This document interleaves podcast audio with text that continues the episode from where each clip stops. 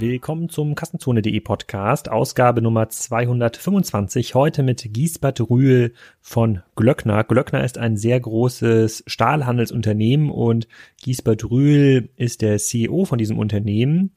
Und wenn man in den letzten Jahren ein Beispiel gesucht hat für ein klassisches B2B-Unternehmen, was in der Digitalisierung vorankommen möchte, dann hat Klöckner sicherlich ähm, fast immer Position 1 belegt in den Empfehlungslisten. Giesbert erzählt über die Digitalisierungserfahrung bei Glöckner und wenn es in einem Beratungsindex 10 zu verliehene Punkte gäbe für Maßnahmen in der Digitalisierung. Ich glaube, Giesbert würde zwölf bekommen. Ähm, er sieht einige Erfahrungen aber auch recht kritisch, ist aber natürlich mit Klöckner insbesondere in seiner Branche glasklarer Vorreiter äh, beim Thema Digitalisierung, Aufbau neuer Plattformen und ähm, natürlich bei der Transformation des klassischen Geschäftsmodells. Diese Ausgabe wird euch präsentiert mal wieder von Uptain. Ihr habt Uptain vielleicht schon mal gehört im Kassenzone Podcast. Die haben wahrscheinlich die smarteste Werbeaktion aller Werbepartner unter uptain.de slash met, also Uptain schreibt man mit U-P-T-A-I-N de slash met mit Doppel-T verspricht euch Julian von Uptain, dass wenn Uptain bei euch nicht performt im Online-Shop, dann kommt er zu euch und schmiert dem ganzen Team eine Runde Mettbrötchen. Uptain ist ein Tool, mit dem man ganz, ganz klar die Conversion steigern kann im Online-Shop. Und die haben noch mittlerweile auch einige Kunden gewonnen, die das bestätigen können. Ähm, zum Beispiel My Robot Center, die, die sagen, dass sie mit Uptain ihre Conversion-Rate um 21 Prozent verbessern konnten und Werbekostenanteil um 15 Prozent sinken. Das machen die mit relativ smarten Elementen in der, in der, im Kaufprozess und können so Kaufverbrecher deutlich besser vermeiden, indem sie zum richtigen Zeitpunkt die richtigen Informationen und die richtigen Infos ähm, ausspielen. Ähm, das kann auch mal Cases retten, wie die Bestellung bei einem Valentinstag, wo vielleicht die Blumen nicht rechtzeitig geliefert worden werden. Auch solche Cases kann man mit Uptain gut bedienen. Schaut euch das mal genau an. Schaut euch vor allem mal an uptain.de slash met und lasst euch überraschen. Und wenn es nicht funktioniert, bekommt ihr auf jeden Fall eine Runde Mettbrötchen. Also Conversion-Optimierung nutzt Uptain. Jetzt aber erstmal viel Spaß mit Giesbert Ruhl. Hallo Giesbert, willkommen zum Kassenzone.de Podcast. Heute direkt gegenüber vom äh, Spriker Stammsitz bei Klöckner in Berlin. Ganz bekannt für deine Digitalisierungsanstrengungen. Bei Klöckner bist du. Ähm, dem einen oder anderen sagt das aber vielleicht gar nichts, was Klöckner eigentlich ist. Deswegen Wer bist du und was machst du? Ja, mein Name ist äh, Gisbert Rühl. Ich bin äh, CEO von Klöckner. Klöckner SE mit Sitz in Duisburg eigentlich. Hier in Berlin äh, sitzt ja unser Digital Hub, klöckner.ai, wo wir jetzt äh, gerade sind. Klöckner ist ein über 110 Jahre altes Unternehmen, Stahl, Stahlhandelshaus, hat als Stahlhandelshaus begonnen, hat mal zwischendurch äh, sehr viel Diversifikation betrieben, ist dann aber jetzt wieder reduziert im Grunde genommen auf das Thema Stahlhandel, Stahldistribution, Stahlservice Center. Wir machen einen Umsatz äh, von oder hatten im letzten Jahr einen Umsatz von 6,8 Milliarden äh, Euro. 60 Prozent unseres Geschäfts ist hier in Europa, 40 Prozent in Nordamerika. Wie viele Leute arbeiten für Klöckner? Äh, aktuell 8.850 Mitarbeiter. Heute ähm, geht es ja wie so oft im Kassenzone-Podcast um das Thema Transformation und Digitalisierung. Wenn man sich jetzt klassische Industrien anschaut, ähm, dann würde man ganz zuletzt auf das Thema Stahlindustrie kommen. Ähm, mit der Frage, warum müsst ihr überhaupt digitalisieren? Das ist ja so eine super analoge ähm, Industrie. Du bist jetzt das Paradebeispiel im Markt, würde ich dafür sagen, für einen CEO, für den Transformation und Digitalisierung ähm, wichtig ist. Kannst du da uns ein bisschen mal mitnehmen? Also was hat eigentlich dazu geführt, dass ihr ähm, so viel macht. Wir gucken auch gleich genau, was ihr macht. Also was macht eigentlich Glöckner I, mhm. was für Plattform äh, betreibt ihr, aber woher kommt der Impuls, so viel für Digitalisierung zu tun? Ja, also wenn man äh, in diesem äh, Distributions- oder Stahldistributionsgeschäft ist, dann ist das zum großen Teil auch ein Commodity-Geschäft. Und äh, beim Commodity-Geschäft besteht ja das grundsätzliche Problem, dass man eigentlich immer unten auf der Kostenkurve sein muss. Und deswegen sind solche Unternehmen eigentlich gewohnt, immer nur Kosten zu cutten, immer Kosteneinsparungsprogramme durchzuführen. Das Problem ist nur, das macht man nicht nur als Unternehmen alleine, sondern äh, der Wettbewerb macht es auch. Und das führt dazu, dass die Produktivitätsfortschritte, die man erzielt, eigentlich immer wieder in den Markt abgegeben werden. Und das war die Überlegung vor einigen Jahren, also vor über fünf Jahren, dass wir ans Geschäftsmodell, ans Business Model äh, ran müssen, äh, dass wir uns da verändern müssen, um eben hier das Unternehmen dann nachhaltig auf eine andere Ebene zu heben. Und die Idee äh, war, wurde dann wurde die Idee geboren, dass man aufgrund der Technologien, die jetzt eben auch zukünftig oder die dafür zur Verfügung stehen, dass man eher in Richtung sich eher in Richtung Plattformgeschäfte bewegt. Also dass man praktisch neue Geschäftsmodelle auf Basis von Plattformen entwickelt. Das war so der ganze Auslöser. Und vielleicht nochmal zu eurem Stahlgeschäft selber. Für diejenigen, die nicht in der Branche sind, ihr handelt mit Stahl, aber ihr stellt jetzt keinen Stahl her. Ja gut, wir, wir kaufen also Stahl von den großen bekannten Stahlproduzenten in Europa und Nordamerika. Äh, wir haben insgesamt 160 äh, Standorte. Also der Stahl kommt in unsere Standorte. Und dann verteilen wir diesen Stahl an unsere Kunden aus der Automobilindustrie, aus dem Anlagen- und Maschinenbau und aus der Bauindustrie oder eben auch Weiterverarbeiter von äh, Stahl und Metall.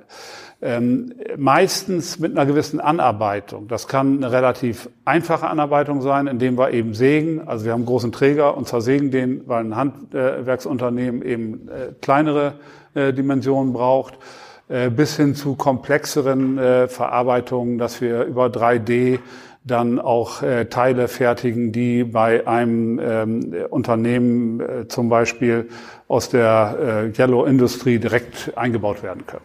Mhm. Also seid ihr, wenn ich mir das aus dem B2C-Markt übertrage, seid ihr dann eher so eine Art Großhändler, ähm, der, also ihr, ihr übernimmt so eine Art Logistikfunktion dann für den, für den Endabnehmer, für ja, den also Endverbraucher wir, des Stahls? Ja, es ist also Großhändler, also Händler, Weiterverarbeitung, aber so die ersten beiden Prozessschritte und eben dann die Logistik zu dem Kunden hin.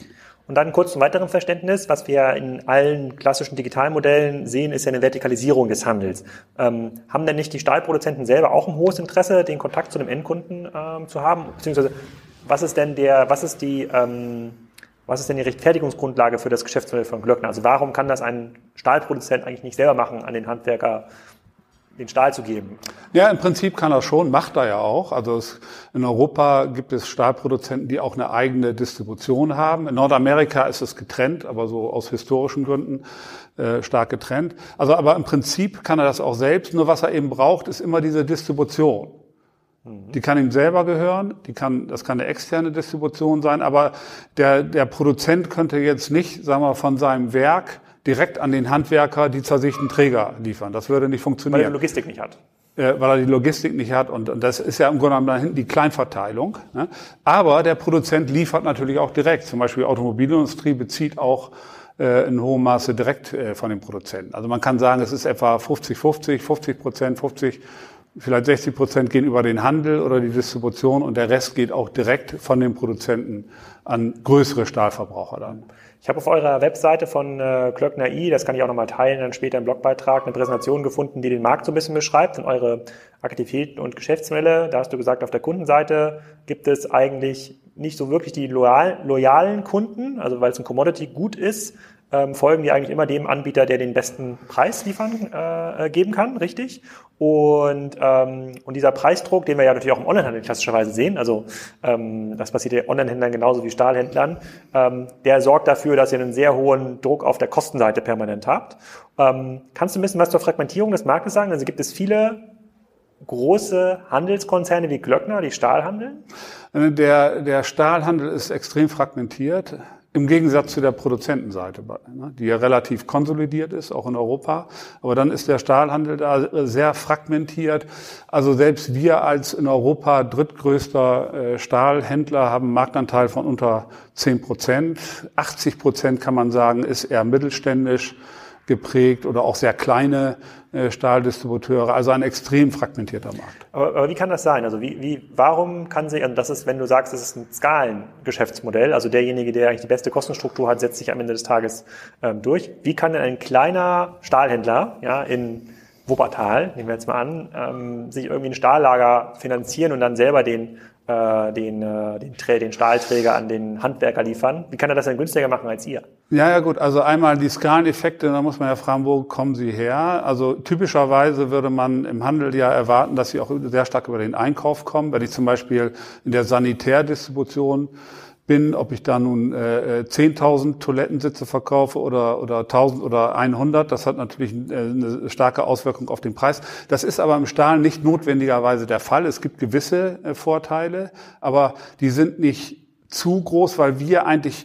immer von einer bestimmten Hütte kaufen. Und vielleicht dann sind die Mengen von dieser bestimmten Hütte manchmal gar nicht äh, so äh, viel höher als von einem äh, mittleren oder kleineren Stahlhändler. Dann gibt es immer über, dann gibt es immer im Stahl immer Überkapazitäten. Das führt natürlich auch dazu, dass Skaleneffekte im Einkauf reduziert sind. Und äh, dann hat natürlich ein kleiner Stahlhändler, der meinetwegen nur einen Standort hat, äh, auch kein Overhead. Das heißt, der hat äh, auf der Administrationsseite mit hoher Wahrscheinlichkeit eine günstige Kostensituation, vielleicht sogar im Familienbetrieb. Und, und deswegen, äh, und, und weil das so ist, äh, konsolidiert der Markt auch, also traditionell nicht oder nur sehr, sehr langsam. Ah, okay. Das heißt, der hat vielleicht selber ein, ein, kleines Lager oder Gelände, was ihm gehört, was man gar nicht mehr sozusagen mieten oder abzinsen muss. Das legt er sich voll mit Stahl. Der wird ja nicht schlecht, gehe ich jetzt mal davon aus. aus der voll ja, geregnet. Der kann sogar, er kann sogar Gewinne, wenn er zum richtigen Zeitpunkt einkauft. Er kann sogar spekulieren, was wir ja auch nur reduziert können. So als börsennotiertes Unternehmen kann er eben auch spekulieren mit dem Stahl. Und wenn er das gut macht, weil der Stahlpreis volatil ist, äh, dann äh, kann der auch äh, durchaus mehr verdienen als wir mit einem vergleichbaren Standort. Mhm. Okay, verstehe ich. Also der Markt ist sehr fragmentiert und es gibt jetzt keine sozusagen keinen wesentlichen Effekt, äh, dass diese Fragment, dass diese dass so eine Zentralisierung einsetzt. Keine echt keine ausreichenden Skaleneffekte, die zu einer stärkeren Konsolidierung mhm. führen würden. Mhm, okay. Und wie sieht das weltweit aus? Ist das quasi weltweit auch die gleiche Situation, die wir denn hier in Euro Europa haben? Und, und noch vielleicht viel wichtiger, sind, ist denn die Stahlnachfrage steigt die denn, weil so viel gebaut wird? Das wäre jetzt so mein äh, mein initiales Verständnis gewesen, weil ja auch Beton knapp wird, hört man ja immer wieder. Ähm, gilt das auch für Stahl? Also vom Grundsatz her ist äh, der, die Situation in den USA zum Beispiel ähnlich. Es gibt bestimmte Länder, die stärker konsolidiert sind aus irgendwelchen Gründen, aber vom Grundsatz her äh, sind, sind, äh, sind, äh, sind die Märkte schon äh, fragmentiert, auch in anderen Regionen. Ähm, Stahl, der Stahlverbrauch ähm, äh, steigt, aber moderat. Also wir haben hier zum Beispiel in Europa vielleicht ein Wachstum von ein bis zwei Prozent in diesem Jahr im Verbrauch. Das liegt daran, dass äh, Bau läuft noch äh, sehr gut, aber wenn man dann den Automobilbau nimmt zum Beispiel, der durchaus eine Schwächephase hat seit dem letzten Jahr, und Maschinenbau läuft bisher auch gut, der könnte aber auch schwächer werden. Also der Stahlverbrauch wächst, wenn dann eher moderat. Also wir sehen hier keine großen Sprünge. In den USA war es jetzt ein bisschen stärker aufgrund äh, dessen, dass die Konjunktur da sehr gut gelaufen ist. Aber an und für sich würde ich sagen, in den Industrieländern äh, hat man so ein bis zwei Prozent Wachstum im Schnitt. Ah, okay, das heißt, das ist gar nicht, korreliert gar nicht 100 Prozent mit dem weltweiten Betonverbrauch oder Zementverbrauch. Naja gut, äh, Stahl geht eben nicht nur im Bau. Also in, in, Deutschland ist es so, kann man sagen, grob äh, 20 Prozent Bau, 20 Prozent Automobilbau, 20 Prozent äh, Anlagenbau äh, oder Stahlbau.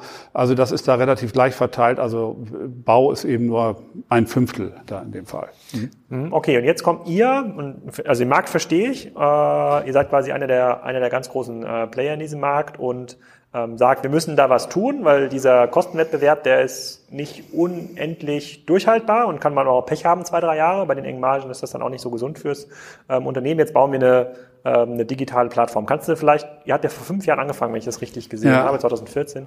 Kannst du da vielleicht mal die ähm, initialen Überlegungen nochmal rekapitulieren? Weil mich interessieren würde jetzt, also ihr erfüllt ja wenn man das von außen so beobachtet, was Glockner macht, und insbesondere was du machst, du bist ja quasi der CEO verantwortlich für die Digitalisierung.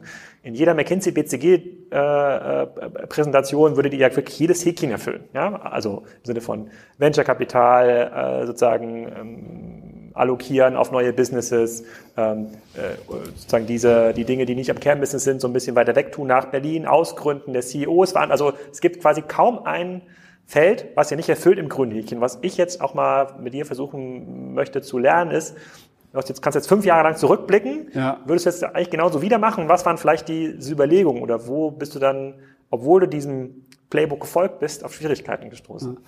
Ja, also vom Grundsatz würde ich so wieder machen. Wir äh, haben vor fünf Jahren damals oder gut fünf Jahren äh, die Idee dieser Plattform entwickelt. Auch im Übrigen, äh, dass auf der Plattform auch der Wettbewerb seine Produkte verkaufen soll. Äh, das war natürlich, sagen wir, zu dem Zeitpunkt äh, sehr disruptiv und, und hat auch bei uns übrigens im Unternehmen wenig Anhänger gefunden vom Grundsatz her. Aber die Überlegung war schon, dass man mit einer Plattform letztendlich nur erfolgreich sein kann, wenn man sie auch für den Wettbewerb öffnet in einem fragmentierten Markt. Und äh, in Oligopolen kann das anders sein, aber in einem fragmentierten Markt geht's nur so. Und ähm, dann ähm, haben wir, glaube ich, eine Sache wirklich zu Beginn richtig gemacht. Ähm, und wir sind nicht angefangen, wie es eine Corporate typischerweise machen würde.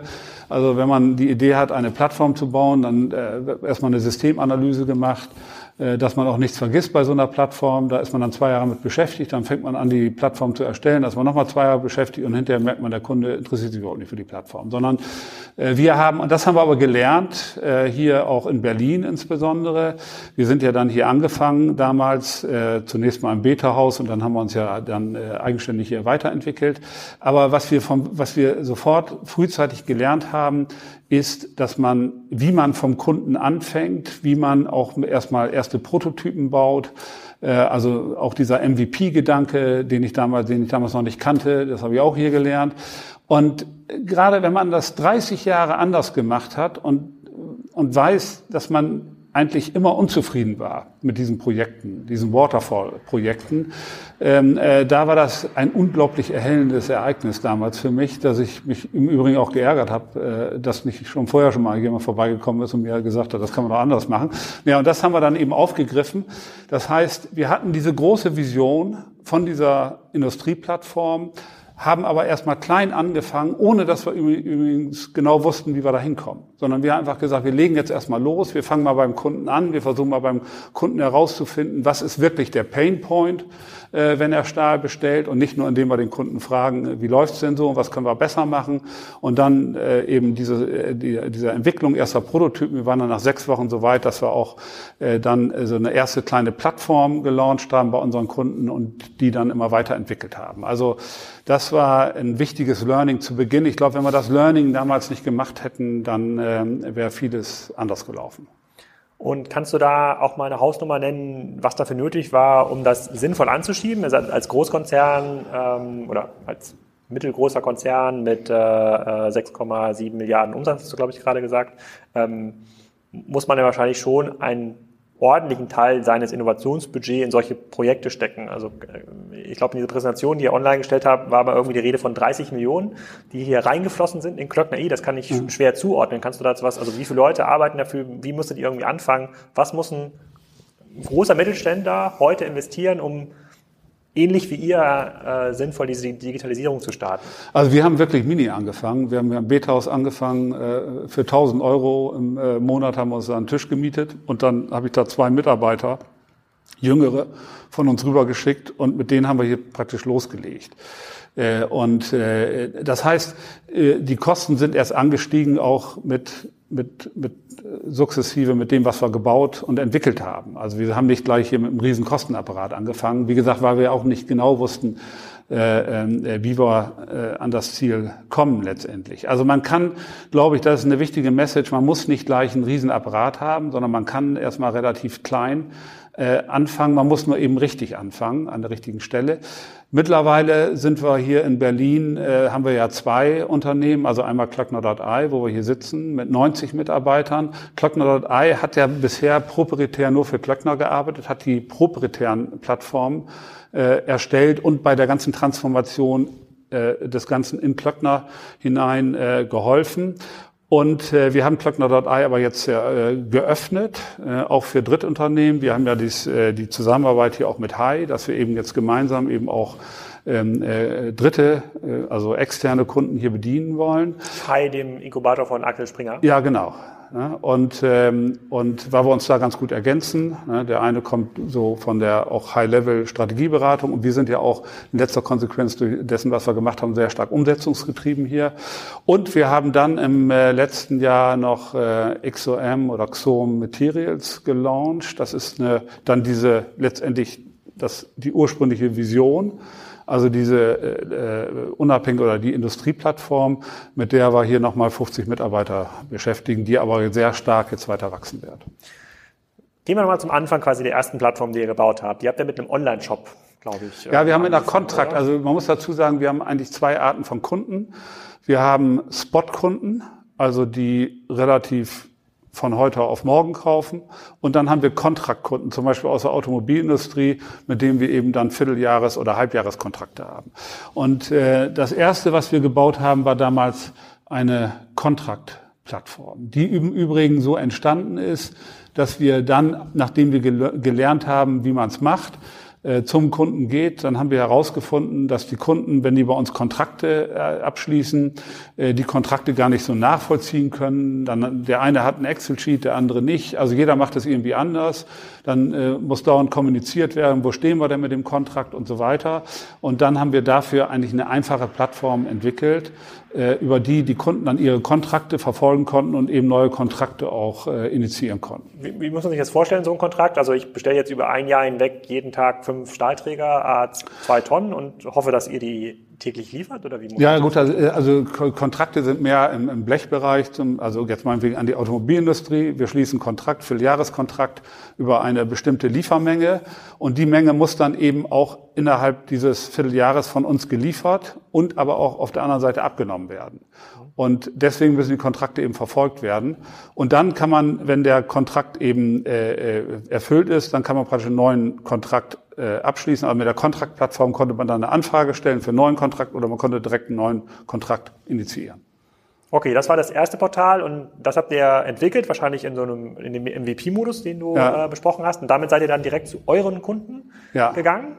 Ja, weil wir es auch, weil wir es auch mit denen entwickelt haben. Also wir sind ja zu den Kunden und haben dann versucht herauszufinden, was die Probleme sind, wenn die mit uns Kontrakte abschließen. Okay, und was war denn dann die Reaktion eurer bisherigen äh, Vertriebsmannschaft, die ja wahrscheinlich den exklusiven Draht zu den Kunden hatte, per Telefon oder Fax oder wie auch immer? Ja, die Schwierigkeit trat eigentlich dann mehr mit dem dann Online-Shop. Also das war das nächste Thema, war dann der, äh, der äh, Online-Shop. Und ähm, da wird es dann ein bisschen kritischer. Also bei den Kontrakten ist es ja noch so, dass die Verhandlungen über die Kontrakte und so weiter natürlich über den Vertrieb laufen äh, und, und dann nur die Abrufe eben, wenn ja. man so will, automatisiert sind. Aber beim Online-Shop ist es dann ja ein bisschen anders. Also da kann der Kunde ja im Grunde genommen direkt auch am Vertrieb vorbei bestellen. Und das war natürlich ähm, schwierig, äh, weil äh, auf der einen Seite unsere Vertriebsleute gefürchtet haben zum damaligen Zeitpunkt, dass sie damit ihren Job möglicherweise verlieren, weil sie dann nach vorne nicht mehr benötigt werden. Aber auch auf der anderen Seite, der Einkäufer fürchtet dasselbe. Ja, und wenn beide fürchten, letztendlich ihren Job zu verlieren, dann werden sie beide nicht gerade den Einsatz eines Online-Shops supporten. Warum fürchtet der Einkäufer das? Naja gut, ähm, äh, wenn, der, wenn der Einkauf dann auch automatisiert wird, also wenn, wenn praktisch äh, aus dem äh, sagen wir, ERP-System des Einkaufs äh, die Produkte in den Online-Shop ähm, äh, gestellt werden, dann kann natürlich auch der ganze, die ganze Transaktion vollkommen automatisiert ablaufen. Was ja fairerweise auch zu der Vision äh, passt, dass man diese Skaleneffekte, denen ihr auch immer nachlaufen müsst oder die ihr immer noch erreichen müsst, äh, die muss man auch irgendwo hebeln. Also am Ende des Tages sind es ja Personalkosten, äh, die, dann, ja. die dann auch auf der Strecke bleiben. Das ist auch natürlich auch ein Teil der Zielsetzung, keine Frage. Insbesondere für das Commodity-Geschäft. Mhm. Das Commodity-Geschäft hat eigentlich nur eine Chance, attraktiv zu sein, wenn die gesamte Liefer- und Leistungskette dort vollkommen digitalisiert ist. Aber, und das war dann eben auch die Kommunikation auch mit unseren Vertriebsleuten beispielsweise, also das ist dann jetzt schon das Thema Transformation nach innen. Wie bekomme ich denn die Leute ja. auch überhaupt dazu, das zu supporten? Äh, äh, es geht dann zum Beispiel eben dahin, dass man sagt, pass mal auf, äh, statt dich um Administration mit dem Kunden zu, bekümmern, äh, zu kümmern. Ne? Und diese administrativen Prozesse da im Commodity-Bereich, in dem wir sowieso kaum Geld verdienen, äh, zu verfolgen, kümmere dich doch lieber mal um den Kunden und versuche herauszufinden, was er sonst noch alles braucht oder was wir sonst noch alles für ihn tun äh, können. Also je mehr Zeit für ihn, wir für den Kunden haben, desto mehr können wir ihm dann eben auch andere Dienstleistungen und Produkte anbieten. Also der Kundenkontakt geht eigentlich nicht verloren, sondern er verschiebt sich nur. Ne? Vom äh, sag mal, äh, Anrufen und Abwicklung einer äh, Commodity-Bestellung eben her rüber zu einem, zur Abwicklung von höherwertigen Bestellungen. Das stimmt, das Argument würde ich mal gerne aufgreifen, das habe ich auch irgendwo gelesen von euch. Ähm, das stimmt ja sehr in der klassischen Transformationstheorie, ne? dass man dann sagt, komm, man kümmert sich um die Sachen, die eigentlich einen echten Mehrwert erzeugen. Wenn man aber mit einem Großteil äh, von so einer klassischen Vertriebsstruktur mal redet, und die dann auch über 10, 20, 30 Jahre immer ein sehr, sehr wiederholbares ähnliches Geschäft äh, gemacht hat, merkt man, dass viele gar nicht in der Lage sind, diese Art von Beratung überhaupt zu leisten. Das ist ja, auch immer, das ist auch immer ein bisschen der, der, das Problem in der Transformation von stationären Händlern, fairerweise. Das heißt, wenn man, obwohl das stimmt, obwohl das von der, sozusagen auch zur Unternehmensvision passt, man, man kann höherwertige Güter, höherwertige Services verkaufen, ähm, einfacher zu verteidigen, na, also mhm. schwieriger mhm. Marktzugang dann für den Wettbewerb, ähm, funktioniert es ja für den Einzelnen, der dann davon betroffen ist, eben doch nicht, weil der hat vielleicht die letzten zehn Jahre klassisch verkauft, die Kontrakte, der hat quasi klassisch seine äh, seine 20, 30, 100 äh, Einkäuferbeziehungen ähm, geführt und der muss auf einmal umlernen. Und da, da fängt ja dann Transformation wirklich an. Hier in Berlin, glaube ich, wenn man die Leute, die mit euch in irgendeiner Form zu tun hat, ob es jetzt ein High ist oder andere, die euch schon mal gesehen und äh, gesehen haben oder wissen, was ihr macht, da wird jeder sagen, 100% der richtige Weg, was das Thema digitale Transformation angeht. Ob mhm. das jetzt dann erst Portal A, dann Portal B und Rollout, ja. Geschwindigkeit, das ist immer so ein bisschen Geschmäckte.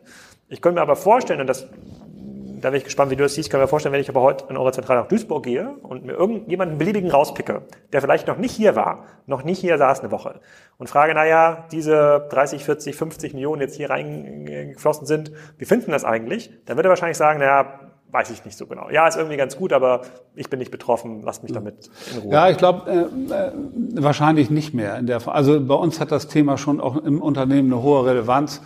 Und äh, es gibt auch keinen, der da nicht irgendwo in irgendeiner Form vom äh, betroffen ist. Wir haben das Thema auch ja permanent penetriert und, und wir haben ja auch zum Beispiel eine Digital Academy, bei der sich unsere Mitarbeiter unbegrenzt digital auch während der Arbeitszeit äh, fortbilden können, damit wir den Digital IQ des Unternehmens steigern. Ähm, und ähm, also insofern hat das, hat, ist, ist das Thema Digitalisierung, glaube ich, jedem äh, sehr präsent. Natürlich gibt es den Effekt, dass nicht jeder da mitkommt. Das ist, glaube ich, in jeder Organisation so. Wenn einer nur gewohnt ist, ähm, übers Telefon irgendwelche Commodity-Projekte, äh, Produkte zu verkaufen, einfache Art, der wird es ein bisschen schwieriger haben. Aber wir haben in der Regel Vertriebsleute, die ein sehr gutes Produkt-Know-how haben. Also äh, weil die Vielfältigkeit im Stahl- und Metallhandel extrem groß ist. Wir haben extrem viele unterschiedliche Produkte, extrem und viele unterschiedliche Normen und, und, und. Und äh, jetzt äh, ist es ja auch nicht so, dass wir gleich vom rein Commodity-Handel in den High-End-Bereich reingehen, sondern wir gehen ja immer, was wir ja versuchen, ist Services an, äh, anbieten, zum Beispiel den nächsten, ersten, zweiten Prozessschritt oder dass wir eben Prozesse, die der Kunde derzeit für, durchführt, dass wir die insourcen und äh, das können unsere Leute sehr gut. Sie müssen sich halt nur, müssen eben nur die Zeit haben, sich intensiver mit dem Kunden zu beschäftigen. Intensiver heißt zum Beispiel, dass man eben nicht nur zum Einkäufer geht, sondern man guckt sich auch die Produktion an, man versucht die Produktion zu verstehen und versucht dann eben auch äh, Prozesse aus der Produktion, einfache Prozesse möglicherweise eben über Klöckner anzubieten. Aber wenn man sich mit dem Kunden nicht beschäftigen kann, dann weiß man das ja gar nicht. Das ist eben die Idee, die dahinter steckt. Aber eins ist auch klar, das ganze Modell wird natürlich nur funktionieren, auch wenn man dadurch wächst. Wenn man, äh, im, wenn man den Gesamtmarkt nimmt, äh, dann äh, wird das natürlich unterm Strich so sein, dass man im Gesamtmarkt weniger Vertriebsleute braucht als heute. Das ist auch klar. Mhm. Und äh, glaubst du denn, dass es so ein Modell ähm, wie Amazon auch in eure Welt schaffen kann und das auch durchdringt, also insbesondere für Commodity-Produkte? Weil ja. das, was du ja beschreibst, also alle Zielgruppen, die ich jetzt verstanden habe, ob jetzt der, der Maschinenbauer ist oder der, ähm, der Auto, ähm, sozusagen die Automobilhersteller, boah, diese Einkaufsprozesse, die dahinter stecken, ist jetzt, also das, also klar, wenn ich jetzt vielleicht einen mal irgendwie einen Metallpfosten bestelle, ja, oder so ein kleiner Stahlträger, ja, fair enough. Ähm, das wird wahrscheinlich für Amazon irgendwie abwickelbar sein, wenn ja. der Preis stimmt und die Bewertung dort auch äh, angezeigt werden. Aber ist das eigentlich ein Markt, wo die Gefahr von den heute dominanten digitalen Plattformen ähm, schon da ist? Oder seht ihr da eine Gefahr? Oder glaubt ihr, nee, das wird eine neue Plattform sein und ähm, hoffentlich spielt ihr dann eine große Rolle? Ja, ich glaube, wir werden letztendlich so drei Arten ganz grob von Plattformen haben. Also jetzt in dem Fall ist, ist äh, Amazon ja eher eine horizontale Plattform, ja. die im Übrigen auch äh, Stahl anbietet. Also für deinen Träger, den du kaufen willst, Den äh, könntest du vielleicht sogar bei Amazon kaufen. Ich weiß jetzt nicht, ob jetzt schon jemand den Träger dort anbietet. Jetzt gleich, mal, jetzt gleich mal suchen hier äh, bei Amazon. Können wir gleich mal suchen. Aber ein Blech zum Beispiel wirst du da, wirst du da, wirst du da sicherlich finden. Und ähm, äh, du wirst natürlich auch, bist natürlich auch jemand, der wenig preissensibel ist, weil du gar nicht weißt, was ein äh, Träger kostet oder eine Tonne Stahl, wirst du wahrscheinlich auch, du willst dann den Träger haben und ob der nun 20 oder 50 oder 100 Euro kostet, wird dir wahrscheinlich egal sein. Also ich bin schon preissensibel, aber ich habe keine Preistransparenz, das stimmt. Ja, Wenn jetzt genau, der Träger für 300 angeboten ja, ja, wird und ja, kein anderer da ist. Genau, der, also der Longtail, würde ich mal sagen, ist da eher weniger äh, preissensibel. Also es wird Überlappungen geben, natürlich. Ähm, äh, aktuell würde ich mal sagen, Amazon Business äh, passt eben dann für so Kleinstbedarfe. Mhm. Wenn man mal ein Blech braucht äh, für, äh, für einen Garten oder was weiß ich, oder für einen Kellerausbau oder einen kleinen Dreh, dann ist man mit Amazon Business möglicherweise gut bedient, wenn das Produkt da angeboten wird. So, und dann gibt es die proprietären Plattformen, also wie mhm. bei hier Klöckner.ai, wir haben ja auch den Klöckner Marktplatz. Der geht nun, der wird immer tiefer gehen. Der wird immer aber sehr spezialisiert dann auch auf die Services, die Klöckner anbietet. Weil jeder, äh, jeder äh, Distributeur oder jedes Service ist auch ein bisschen anders aufgebaut mit seinen Services. Der wird also sehr stark zugeschnitten sein auf das, was Klöckner anbietet. Und es gibt ja auch Kunden, die eben auch auf kontinuierlicher Basis bei Klöckner kaufen, die jetzt nicht jedes Mal einen Preisvergleich machen, weil es eben, weil sie eben auch spezialisierte Produkte brauchen. So, und dann gibt es eben äh, sowas wie Xom. Xom ist eben auch eine vertikale Plattform, die eben auch industriespezifische generelle Services anbietet. Nicht so spezialisiert wie die proprietäre, aber deutlich mehr als die, der, der, die horizontale Plattform. Hast du mal ein Beispiel dafür, was das für ein Service sein kann?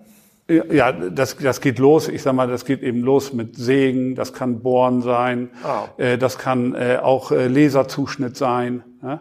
Also äh, zum Beispiel, ich würde mal sagen, äh, 2D äh, Laserzuschnitt wird auch äh, sicherlich auf Xom angeboten. Wenn es dann 3D Laser Zuschnitt von Rohren mit einem großen Durchmesser ist das dann wieder spezialisiert. Das könnte man dann wieder über Klöckner kaufen. Also so gesehen wird es da Überlappungen zwischen den äh, Plattformen geben, aber auch eben, eben jeweils eine klare Spezialisierung, wobei man natürlich immer im Hinterkopf haben muss, dass das ein dynamisches System ist. Das steht ja nicht still. Jeder entwickelt sich ja weiter. Mhm.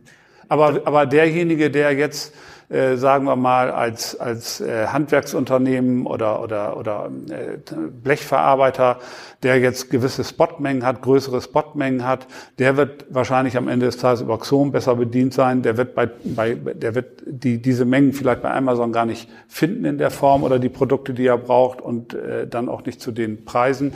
Und äh, für den ist äh, wiederum die spezialisierte Plattform zu umständlich, äh, wenn er zum Beispiel Preisvergleiche machen will oder wenn er sich unterschiedliche Angebote einholen will.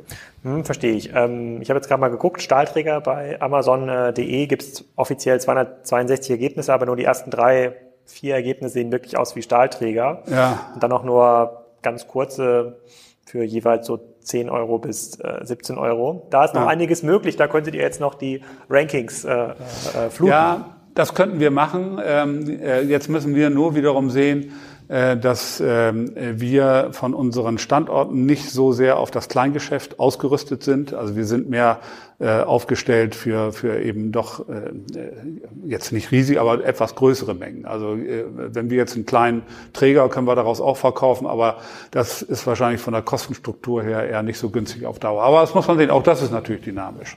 Mhm. Und bei, dem, bei Xom, äh, diesem Marktplatzansatz, den er da betreibt, ähm, der ist ja, ähm, wenn ich jetzt richtig verstanden habe, hier von Klöckner I ein bisschen getrennt, dann, äh, damit ihr überhaupt die Möglichkeit habt, andere Unternehmen, die eigentlich Wettbewerber sind von Klöckner, auf diese Plattform zu holen. Wie ist da die, ähm, wie ist da der Zuspruch? Das würde mich mal interessieren. Also ich meine, in so einer eingefuchsten alten Industrie, da wird doch wahrscheinlich, äh, äh da wird es doch wahrscheinlich jeder den anderen verdächtigen, irgendwie sein Geschäft klauen zu wollen. Ja, zunächst mal ist es so, es ist nicht nur ein bisschen getrennt, sondern es ist wirklich ganz hart getrennt. Also wir haben ja Xom beim Bundeskartellamt damals angemeldet. Und äh, das war auch für das Bundeskartellamt ein äh, interessantes Thema, also jetzt tiefer mit uns praktisch in dieses äh, Plattformgeschäft äh, einzusteigen. Und äh, Maßgabe ist hier für uns, dass es eben eine klare Chinese Wall zu XOM geben, da, äh, zu XOM geben muss. Also wir dürfen zum Beispiel auch von Klöckner Seite nicht äh, äh, einzelne Preise und, und, und, und Dinge bei XOM abrufen. Also das ist, das ist scharf getrennt und Xom hat ja auch einen eigenen Standort hier und es gibt auch keine personellen Überlappungen. Die sind auch mit einem eigenständigen Management selbstständig. Die, die sind auch sogar in letzter Konsequenz auch im Wettbewerb mit dem Klöckner Marktplatz. Mhm. Warum ist das so? Also warum muss man das, warum muss man das trennen? Weil ich würde ja aus Klöckner Sicht sagen, ja, weil, Wettbewerbs, cool, wenn man das, ja, weil Wettbewerbsdaten dort liegen. Wir dürfen natürlich, wir dürfen nicht und wir wollen aber auch gar nicht in die Wettbewerbsdaten Einsicht nehmen, weil sonst würden wir auch den Wettbewerber gar nicht auf Xom bekommen. Mal was für Wettbewerbsdaten denn? Preise für Stahl? Ja, gut, Preise, äh, Mengen, äh, also äh, sagen wir mal so, wir, äh, wenn jetzt ein Wettbewerber bei uns über Xom verkauft, dann dürfen die Informationen natürlich nicht an Klöckner gelangen. Welche, welche Menge, welche Preise, welcher Wettbewerber, das äh, dann kann ja eine äh, Industrieplattform nicht funktionieren. Aber ist nicht das Kernmodell von Amazon? Ja, bei Amazon ist es anders. Das Amazon-Modell ist genau, das würde aber bei uns natürlich definitiv nicht funktionieren. Weil mit dem Amazon-Modell würden wir Wettbewerber nicht auf unsere Plattform bekommen. Also bei, bei Xom gibt es auch keine Präferenz von Klöckner. Wenn Sie bei Xom Produkte aufrufen, also da ist nicht wie bei Amazon äh, oder, oder äh, First Choice oder Amazon Choice oder so, äh, und, und dass es dann oben steht, das gibt es bei Xom nicht. Bei Xom wird jeder äh, Wettbewerber äh, gleich äh, behandelt. Hm, und wie ist der Zuspruch bisher? Wie ja. viele Leute verkaufen da schon? Also ja, der Zu wir sind jetzt, äh, in, äh, wir haben jetzt über sechs Millionen schon abgewickelt über äh, äh Xom. Also der Zuspruch, das Interesse ist riesengroß. Sechs Millionen was? Orders? Nee, Euro? GMB, ja, Ordervolumen. Ne? Und ähm, äh, das Interesse ist riesengroß. Und da kommen wir mal zu dem Problem äh, im B2B-Bereich. Also das Interesse ist riesengroß. Ne? Also äh, das hat sich auch äh, extrem geändert in den letzten Monaten äh, weil äh, der Markt, äh, der sicherlich erst auch vor Jahren, als wir mit dem Thema Digitalisierung angefangen haben, das sehr skeptisch gesehen hat, ähm, dem ist jetzt auch klar, dass an dem Thema Digitalisierung und Plattform kein Weg vorbeigeht. Das, mhm. Es wird so sein, dass letztendlich in dieser Industrie, auch in, äh, und es gilt auch für andere Industrien, dass diese Geschäfte über Plattformen abgewickelt werden. Weil aus Kundensicht gedacht, es gibt nichts, was für den Kunden komfortabler ist, wenn er einen Zugang hat eine Schnittstelle, über die er beispielsweise alle Stahl- und Metallprodukte kaufen kann, transparent kaufen kann. Dann ist das most convenient für den Kunden und wenn das so ist, dann wird es das letztendlich geben, egal wer es macht. So, das war ja auch unser Gedanke an der Stelle. So und äh, äh der, also der Zuspruch ist groß. Ist, ist natürlich eine Heraus die erste Herausforderung ist einen neuen Kunden onzuboarden, einen neuen Lieferanten, weil wir müssen ja die Verbindung auch in die ERP-Systeme schaffen. In seine ERP-Systeme. In seine ERP-Systeme. Das heißt, wir müssen die Schnittstellenthemen lösen. Ähm, beim Stahl gibt es keine normierten äh, äh, Produkte. Das heißt, wir müssen den auf unsere Produktdaten machen. Wir müssen die Produktbezeichnungen angleichen, damit auch ein Kunde äh, was findet hinterher. Das heißt, also es gibt nicht so eine Art DIN A4 Stahlträger. Nein, es gibt es gibt gewisse Normen, ne? aber die Bezeichnungen sind eben auch äh, variabel. Also jedes Unternehmen hat, äh, hat auch eine für Stahlprodukte eine andere Bezeichnung. Das ist nicht das ist nicht normiert ne, an mhm. der Stelle. So ja. und ähm, also wir müssen das wir müssen das Produktmatching machen und eben äh, die ERP-Systeme. Und dann muss das ja auch noch mit den Prozessen, mit den Einkaufsprozessen oder mit den Verkaufsprozessen aligned werden. So, das ist aufwendiger als im B2C-Bereich, wenn du bei Amazon, äh, wenn du dich bei Amazon, wenn du ein neues Konto öffnest und einfach losbestellst. Ja? Meine, das kannst du hier auch machen, das geht bei Xom natürlich auch, aber der richtige Benefit ist natürlich dann erst da, wenn diese Integration in die Systeme geschaffen wurde. So und dieses Onboarding, das äh, braucht äh, mehr Zeit. Und sind denn alle Produkte, die es bei Klöckner gibt, außer von diesen Spezialprodukten, 3D-Laserschnitt zum Beispiel, sind die dann auch bei Xom schon gelistet? Noch nicht alle, aber wir werden sukzessive alle Produkte dort listen. Und wir haben ja auch schon Wettbewerber, die auch ihre Produkte dort listen. Also was ist dann das Argument für einen Kunden, nehmen wir mal, ich bin ein Handwerksbetrieb, sich bei Klöckner Eye zu ähm, registrieren oder der Plattform, die ihr habt, ähm, und nicht direkt alles bei Xom zu machen, wo es eine größere Auswahl gibt? Ja, also wenn der, wenn der Kunde tatsächlich jetzt äh, mehr Commodity-Stahl kaufen will, ist er bei Xom besser bedient, weil er kann bei Xom übrigens, und das ist auch wichtig, also das muss man auch lernen. Äh, wenn der, wenn der Kunde praktisch äh, Xom, also wenn der, wenn der über einen Online-Shop kauft, äh, dann ist das möglicherweise ein anderer Prozess, als wie er, Zug, wie er normalerweise Stahl einkauft. Er kauft heute Stahl so ein, indem er eben eine E-Mail oder ein Fax an mehrere potenzielle Lieferanten schickt. Und beim Online-Shop wäre das ja anders. Da müsste er praktisch ja auch direkt agieren. Ja. ja? So, das, das macht Sinn, wenn er mal schnell was braucht. Wenn er schnell Mengen braucht, dann macht das Sinn, über einen Shop zu gehen. An, wenn nicht, dann muss er aber diese Möglichkeit haben, eben einfach eine Anfrage an XOM zu stellen. Und das ist zum Beispiel, was wir äh, bei XOM leisten. Also bei XOM kann der Kunde übrigens auch per Fax, wenn er will sogar, oder per E-Mail, kann er an XOM eine Anfrage stellen. Wir digitalisieren diese Anfrage und wir senden diese Anfrage raus an verschiedene potenzielle Lieferanten, auch welche, die noch gar nicht auf der Plattform sind. Wenn die dann ein Angebot abgeben müssen, wollen, müssen sich eines auf der Plattform registrieren und wir machen dann auch den Vergleich auf der Plattform, den Preisvergleich. Also jetzt kann, kann man sich jetzt nicht vorstellen wie klassische Online-Shop, sondern es ist erstmal so eine Art Matchmaking-Plattform. Aber ihr verdient doch wahrscheinlich Geld Beides. auf Basis des GMVs, oder? Bitte? Ihr kriegt doch wahrscheinlich eine Prämie sozusagen von dem Umsatz. Das ja, ja. müsste das Geschäftsmodell sein. Ja, ja, genau. Okay. Aber es ist beides. Es ist also es, wir können äh, wir können den äh, direkten Kauf bedienen, also dass direkt praktisch gekauft werden kann, oder dass man das eben über eine Anfrage macht. Hm. Okay, verstehe ich. Ähm, wie weit seid ihr mit der Plattform? Ja, die Plattform haben wir im Februar letzten Jahres gelauncht.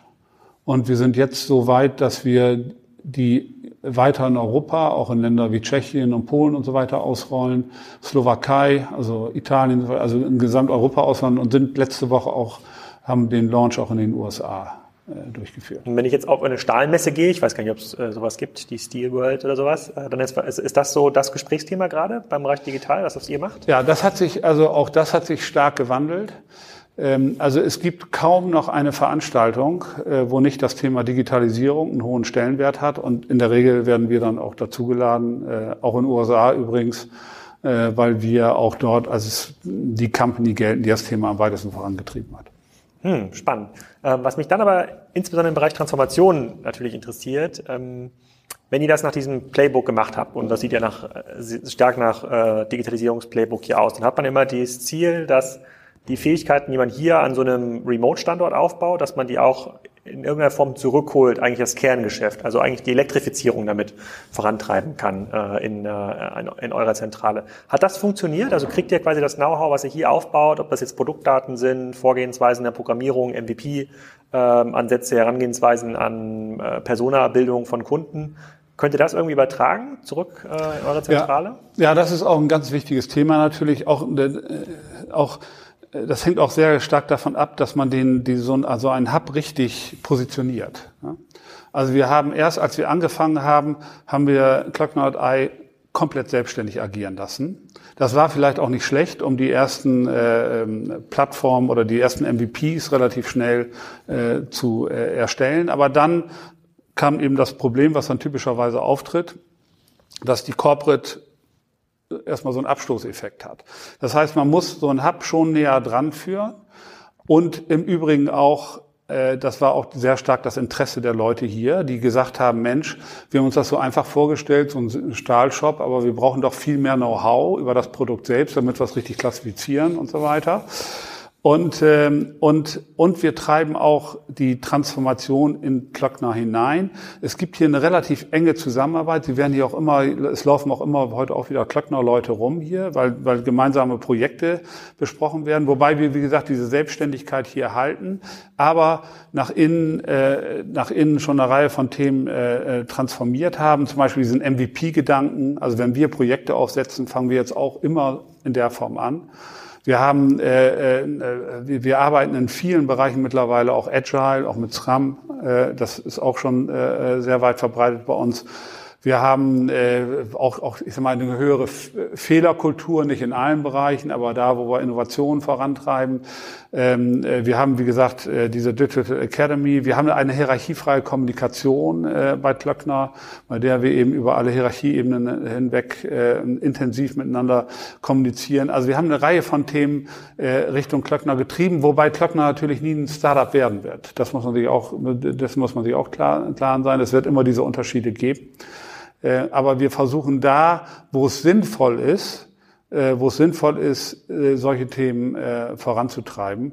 Und übrigens auch alles immer als MVP. Also wir machen dann keine großen Initiativen, dass wir sagen, wir machen jetzt meinetwegen eine Failure Night Initiative und, und das müssen jetzt alle Länder in den nächsten zwei Monaten durchführen, äh, sondern wir starten auch immer als MVP, sehen dann zu, wie es läuft und dann wird es weiter ins Unternehmen rein, äh, reingetrieben. So haben wir übrigens auch die Digital Academy angefangen, war auch eine ganz kleiner MVP. Nach drei Wochen haben wir losgelegt und mittlerweile haben wir da auch äh, weit über 1000 Teilnehmer. Hm. Wenn ihr mit Heil zusammenarbeitet, dann seid ihr wahrscheinlich auch so ein bisschen in deren Sprachgebrauch äh, ähm, ähm, lauft ihr wahrscheinlich nach und sagt, Digitalisierung hat kein Ende, es ist ein permanenter Prozess. Trotzdem, wenn man jetzt so fragen würde, hm, sagen wir mal, es gibt Digitalisierung 1.0, 2.0, ja, Elektrifizierung des Kerngeschäftsmodells. Hier seid ihr jetzt relativ innovativ in Berlin bei Klöckner Ei, im Exom sowieso. Ähm, wie weit durchdrungen hat das die Kernorganisation von Glöckner? Wenn man jetzt nur mal die Zentrale anguckt, noch gar nicht diese ganzen Läger und äh, Länder, äh, Länderstrukturen, sondern wie weit ist digital denn schon in den Köpfen ähm, da drin, so in der ersten Phase, die man irgendwie braucht, damit es da ein Verständnis gibt, was ein MVP ist, wie man Projekte äh, ähm, gestalten muss, wie man, wie Kundenorientierung heute aussieht, also wenn man diese ganzen Regeln aus dem Digitalen überträgt ja. und du jetzt eine Skala von eins bis zehn so, eins ist noch nicht gestartet. Zehn ist, haben jetzt alle einmal gestanden, haben alle schon mal das Digital-Handbuch durchgelesen, waren schon mal in so einem Workshop und haben auch schon mal selber einen, äh, äh ein Kundengespräch geführt. Wie weit seid ihr denn? Ja, ich, also, also zum einen muss man sagen, dass wir aber in jeder Niederlassung natürlich auch, äh, auch digital Digitalumsätze haben. Also wir haben ja jetzt 25 Prozent unseres Umsatzes ist ja digital. Also das betrifft jede Nieder äh, Niederlassung. Wir haben Niederlassungen, wo wir schon weiter sind. Da haben wir jetzt auch Digital, Digital Teams, die nur Digitalverkauf machen. Wir haben noch Niederlassungen, wo es, wo es gemischt ist, wo jeder, wo, wo, ein Vertriebsmann praktisch offline und online, aber wir haben auch äh, Teams, die nur die Digitalverkäufe machen. Wir gehen auch so weit, zum Beispiel jetzt in Frankreich, dass wir jetzt in den nächsten Monaten umschalten werden und werden Kleinmengen, äh, also äh, Kleinkunden nur noch digital bedienen.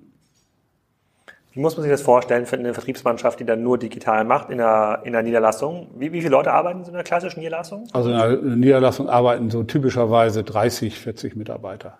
Und da sind dann irgendwie drei, vier Leute, die machen nur Digitalbestellungen. Das heißt, wenn eine ja. Bestellung über eure Glockner-Plattform ähm, eingibt oder auch über So meinetwegen, die dann in diese Region passt, dann gibt es Leute, die nichts anderes machen, als diese Bestellung abzuarbeiten. Ja, genau. Die, aus, die dürfen nicht mehr, die machen nichts mehr offline, die machen nur noch online. Mhm. Okay, aber nochmal zurück zur Frage, verstehe ich? Also, also, also so gesehen ist der Durchdringungsgrad da sehr hoch. Also bei uns gibt es mit Sicherheit keine einzige Niederlassung, die keine Ahnung von Digitalgeschäft hat. Ne? Mhm. Das ist sehr stark durchdrungen.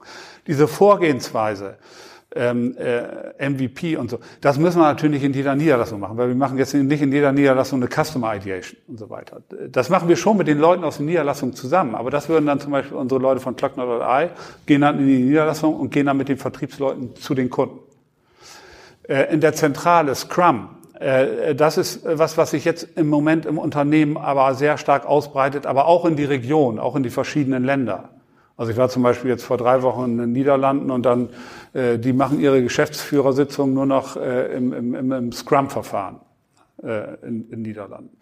So und ähm, das heißt, was, was heißt das? Kann, kannst du das mal? Also kannst ja, die machen, vorher, die machen praktisch keine klassische Geschäftsführersitzung mehr, sondern die haben die, die haben da ihr Scrum-Board, die machen da ihr äh, Stand-up-Meeting und dann werden die ganzen Themen da besprochen und dann geht das, ne, also das war jetzt so ein vorgefertigtes äh, Scrum-Board, wo die äh, Projekte dann von außen nach innen getrieben werden. Ne? Und, äh, und äh, die machen halt nicht mehr dieses klassische, äh, klassische Geschäftsführungsformat. Also die Dinge setzen sich durch, wobei wir immer versuchen. Geschäftsführung in Sprints, interessanter Gedanke. Ja, nee, ist, äh, aber die waren da. Aber, aber das ist freiwillig jetzt. Das ist jetzt nicht so, also das ist jetzt nicht so, dass sie das bei der Zentrale sozusagen anordnen und jetzt müssen alle Geschäftsführersitzungen äh, in dem Verfahren abgewickelt werden, sondern das ist, wir versuchen zu überzeugen wir versuchen immer zu überzeugen und damit die Leute das dann selber annehmen und weitertreiben. Im Übrigen auch diese Initiativen. Wir haben keinen, der Initiativen leitet. Die Initiativen werden aufgegriffen. Zum Beispiel, ich sage mal ein Beispiel, Failure Nights ist, äh, ist ein Hobby von unserer Leiterin IR, Investor Relations. Die findet diese Failure Nights gut und die veranstaltet Failure Nights. Und die äh, äh, führt das äh, auch eben in anderen Ländern ein und erklärt den Leuten, wie man es machen muss und was gut ist, was nicht gut ist aus der Erfahrung, die wir jetzt haben. Also so versuchen wir, die Organisation zu mobilisieren. Die Frage, wo wir stehen, ist übrigens eine interessante Frage, die man gar nicht beantworten kann. Also ich habe jetzt äh, gerade noch mal unsere Personalleiterin sozusagen damit beauftragt, mal jemand zu finden, extern zu finden, der vielleicht mal tatsächlich äh, äh, ein Judgment abgeben kann, wo wir stehen, wie weit wir wo gekommen sind. Weil das ist relativ schwierig zu beantworten. Also gerade auf dieser Skala von eins bis zehn, weil ich auch gar nicht weiß, wo zehn ist.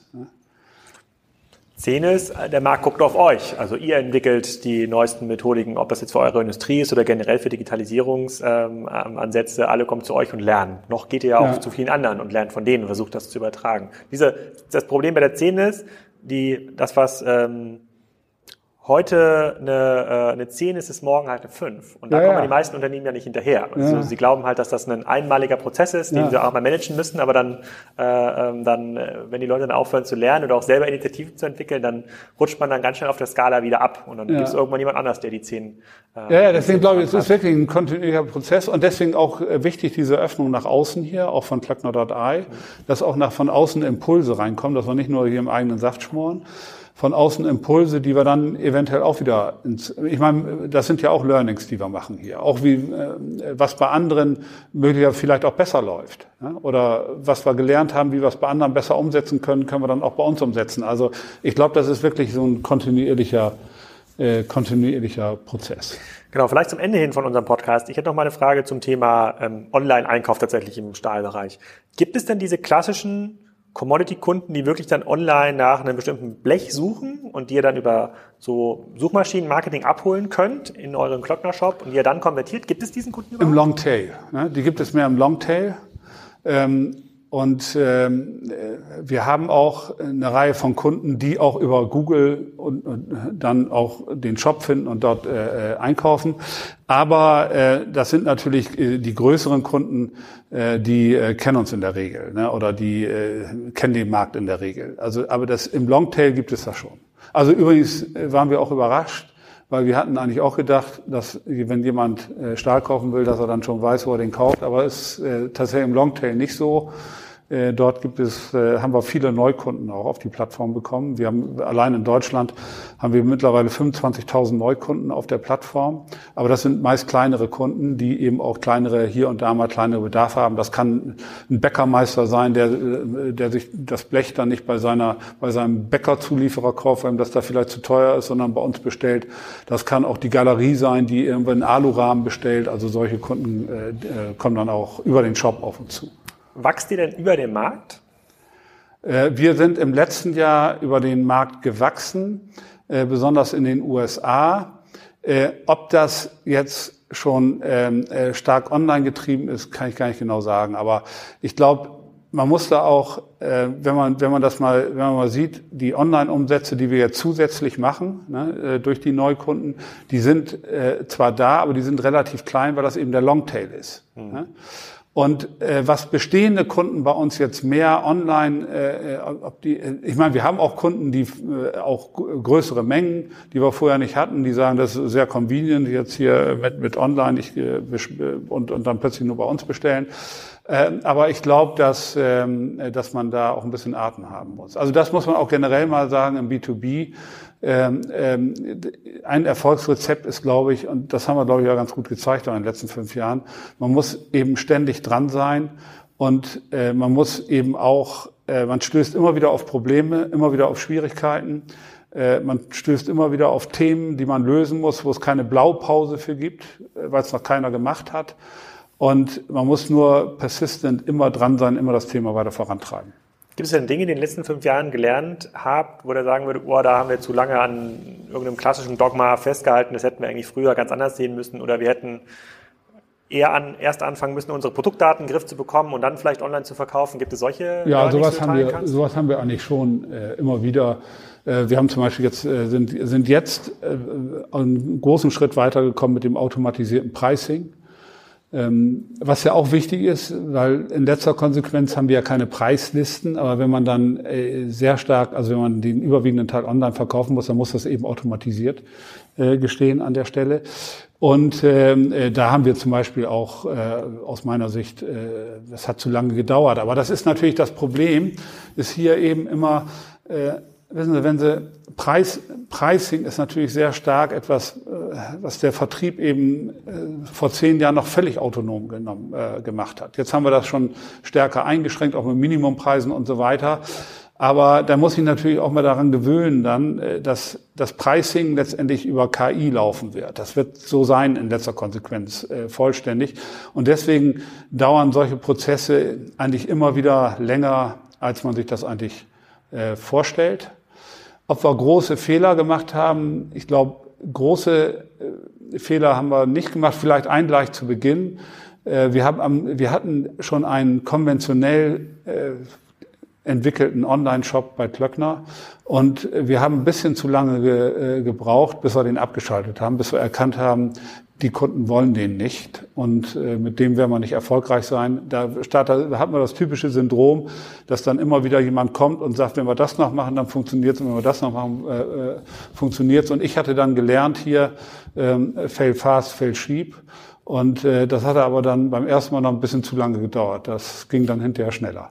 Okay, und wenn ihr wünscht, ihr was spielen könntet, im Sinne von Wachstum, Transformation, jetzt hören ja hier einige tausend Zuhörer zu und ähm, was, was, was kannst du denen entgegenrufen, außer dass ihr wahrscheinlich den einen oder anderen äh, offenen Job noch zu besetzen habt, wenn, wenn du was wünschen kannst?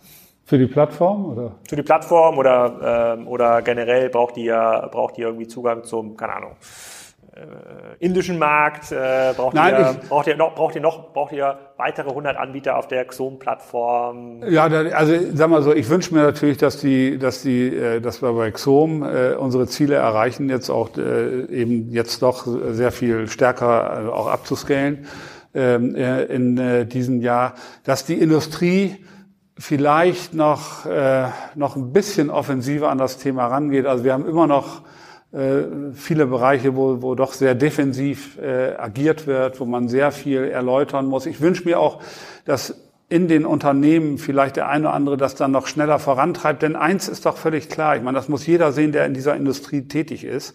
Wir sind auch nur Teil an einer Wertschöpfungskette. Und die ganze Wertschöpfungskette digitalisiert sich. Und wer, nicht, wer sich nicht digitalisiert in dieser Wertschöpfungskette, der fällt schlichtweg raus aus, aus der Kette.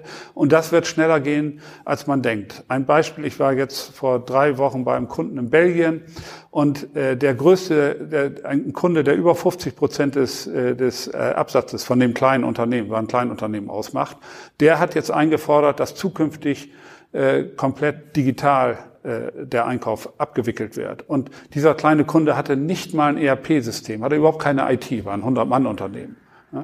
Und, äh, und wenn er jetzt den Sprung, wir helfen ihm jetzt, aber wenn er den Sprung nicht schaffen würde, dann äh, wäre er raus aus dem Markt. Und ich glaube, das geht schneller, als man denkt. Und da, glaube ich, wäre es gut, wenn noch ein bisschen offensiver das Thema auch von anderen vorangetrieben wird. Das heißt, solange ihr gut wächst, habt ihr ausreichend viel Zuspruch auch im Kernunternehmen. Das ist ja fairerweise auch ein bisschen das Damoklesschwert, was ja über allen Digitalprojekten hängt. Wenn es nach einem gewissen Zeitraum nicht ausreichend zum Wachstum beiträgt, dann haben die Neinsager recht. Wir haben immer gesagt, das war zu teuer, das, ist, äh, das lenkt uns nur ab, wir machen was anderes. Aber ihr seid nach dem, was ihr bisher gelernt und erlebt habt, auf einem relativ guten Track und eigentlich auch Marktführer. Das heißt, äh, diese Frage, was machen wir jetzt, müssen sich eher die äh, direkten Konkurrenten von euch, äh, von euch stellen, die diese Fähigkeiten und auch die Infrastruktur äh, nicht aufgebaut haben. Weil vor fünf Jahren war ja der Aufbau von dem 90-Mann-Team, hast du gesagt, bei äh, ja. Klöckner Ei, ja noch deutlich günstiger, als es heute ist. Heute alleine ja. Büros in dieser Größenordnung zu finden und dann nochmal 30 Mitarbeiter, äh, ähm, das übersteigt wahrscheinlich schon Investitionskosten der ersten beiden Jahre, die ihr hattet für eure Plattform. Ja, das ist heute viel schwieriger, das ist richtig. Mhm. Vielen Dank, extrem spannend. Wir folgen das äh, stark weiter. Jetzt, wo wir uns auch kennengelernt haben und ja direkte Büronachbarn sind, äh, schaffen wir es vielleicht noch mal demnächst auf einen Update-Café. Vielen Dank, Gisbert. Okay, ja, herzlichen Dank fürs Kommen. Ich hoffe, diese Ausgabe hat euch gefallen und ihr bewertet Kastenzone positiv bei iTunes, Soundcloud oder wo auch immer ihr diesen Podcast hört. In der nächsten Folge geht es ähm, um PIM-Systeme und zwar wie Gourmondo aus München PIM-Systeme nutzt. Da haben wir den Gourmondo-Chef und einen Vertreter von Akinio mit am Tisch. Eines der führenden PIM-Systeme zurzeit am Markt. Und da könnt ihr eine ganze Menge technisches Lernen rund um das Thema PIM-Systeme und E-Commerce. Bis dahin, eine schöne Woche.